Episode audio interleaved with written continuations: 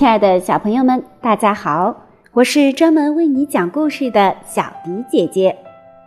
今天要为大家讲述的故事是《淘气包马小跳》的节选。接下来，我们一起来听故事吧。《淘气包马小跳》节选：两个人的战争。马小跳和路漫漫天天都有战争要发生。挑起战争的往往是马小跳，全副武装，披挂上阵，频频向路漫漫发起进攻。其实呀，他很多时候是虚张声势。路漫漫不动声色，一逮住机会便暗中予以还击。数学老师每天都要布置一百道口算题，错一道题罚做十道题。接连几天，马小跳都有错题，被罚得晕头转向。他发现路漫漫的口算题从来不会有一道错题。在做口算的时候，他做完一道题，眼睛便会飘到路漫漫的本子上，对一下答案，发现有错，马上改正。马小跳的口算题破天荒的一道题都没错，得了一百分。还加了一个红五星，数学老师把马小跳好好的表扬了一顿。他说：“世界上怕就怕认真二字，像马小跳这样的同学，做一百道口算题没有错一道题，还有什么事情可以难住我们的呢？”马小跳挨批评的时候多，受表扬的时候少。一时间，云里雾里，飘飘然起来。他看路漫漫的口算本上只有一百分，一百分旁边没有红五星，便指着他本子上的红五星，故意问路漫漫：“你看这是什么？”路漫漫不理他。马小跳又拿起路漫漫的口算本，故作惊讶地说：“路漫漫，你怎么没有红五星？”有什么好得意的？路漫漫一把抢过他的口算本，还不是抄我的？谁抄你的？你有什么证据？路漫漫没有证据。这一回合，马小跳占了上风。等再做口算题的时候，路漫漫知道马小跳还会偷偷的跟他对答案，便故意做错题。一百道题中，起码有一半以上的题答案都是错的。今天怎么错了这么多题？马小跳用橡皮擦擦掉正确的答案，改上了错误的答案，还暗暗庆幸，幸好对了路漫漫的答案，不然明天数学老师罚死他。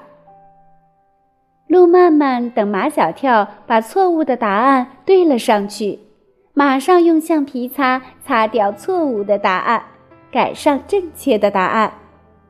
路漫漫做的这一切，马小跳当然不知道，他还美滋滋的盼望明天上数学课，数学老师再好好的把他表扬一顿。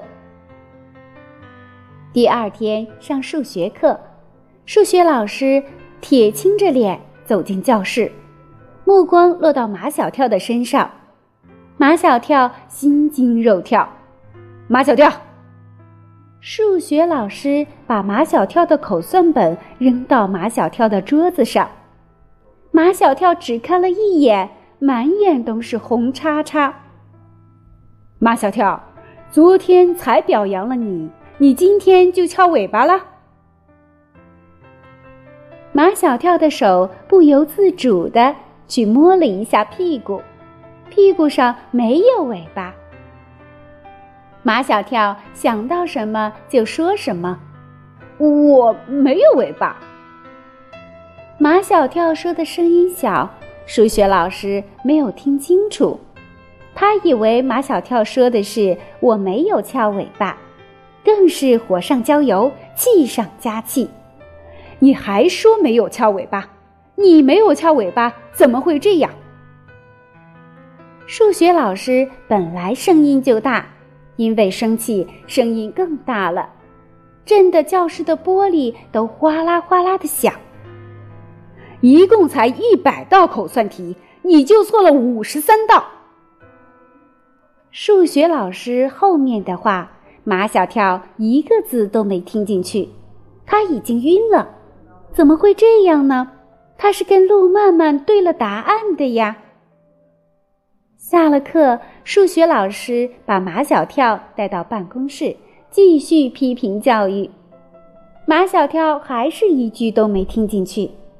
他脑子里一直在想这么一个问题：我错了五十三道题，路曼曼又错了多少题呢？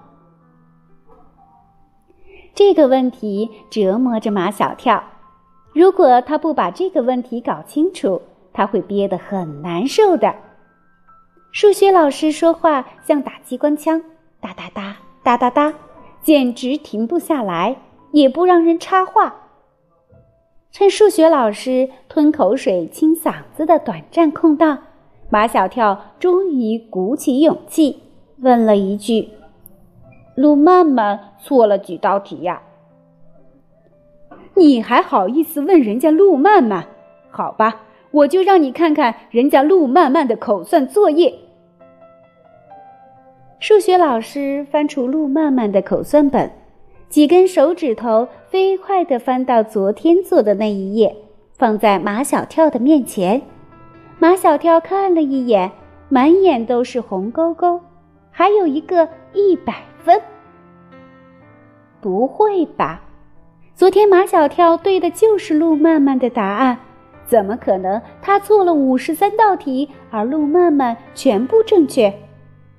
肯定是数学老师批改作业的时候。一不小心批错了，马小跳想到什么就会说什么。老师，你会不会批错？数学老师愣了一下，我怎么会批错？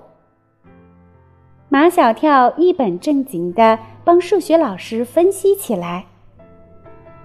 你会不会因为路曼曼做口算题从来都做得好，你就没仔细看？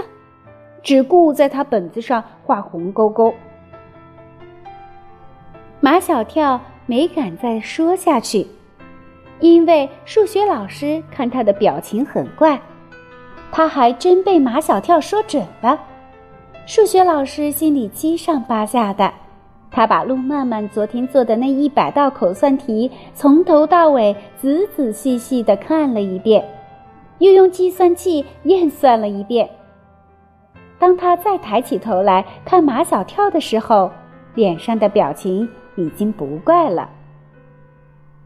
马小跳，你是不是想陆曼曼也跟你一样错很多题呀？马小跳有口难辩，他是哑巴吃黄连，有苦说不出。这一天对于马小跳来说，简直是暗无天日。错了五十三道题，每错一道题罚做十道题。你算一算，马小跳被罚做了多少道题呀？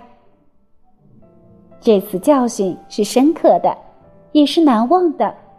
马小跳以后做口算题就会想到那暗无天日的一天，再也不敢大意，更不敢去对路曼曼的答案，他怕再次遭到暗算。后来，马小跳的口算题得了好几个一百分，但数学老师都不敢表扬他，怕他第二天又翘尾巴。小朋友们，这就是《淘气包马小跳》的节选《两个人的战争》，希望你们能够喜欢。我们在做口算题的时候，一定要自己去计算，不要像马小跳那样哦。今天的故事就到这里了，我们下期节目再见吧。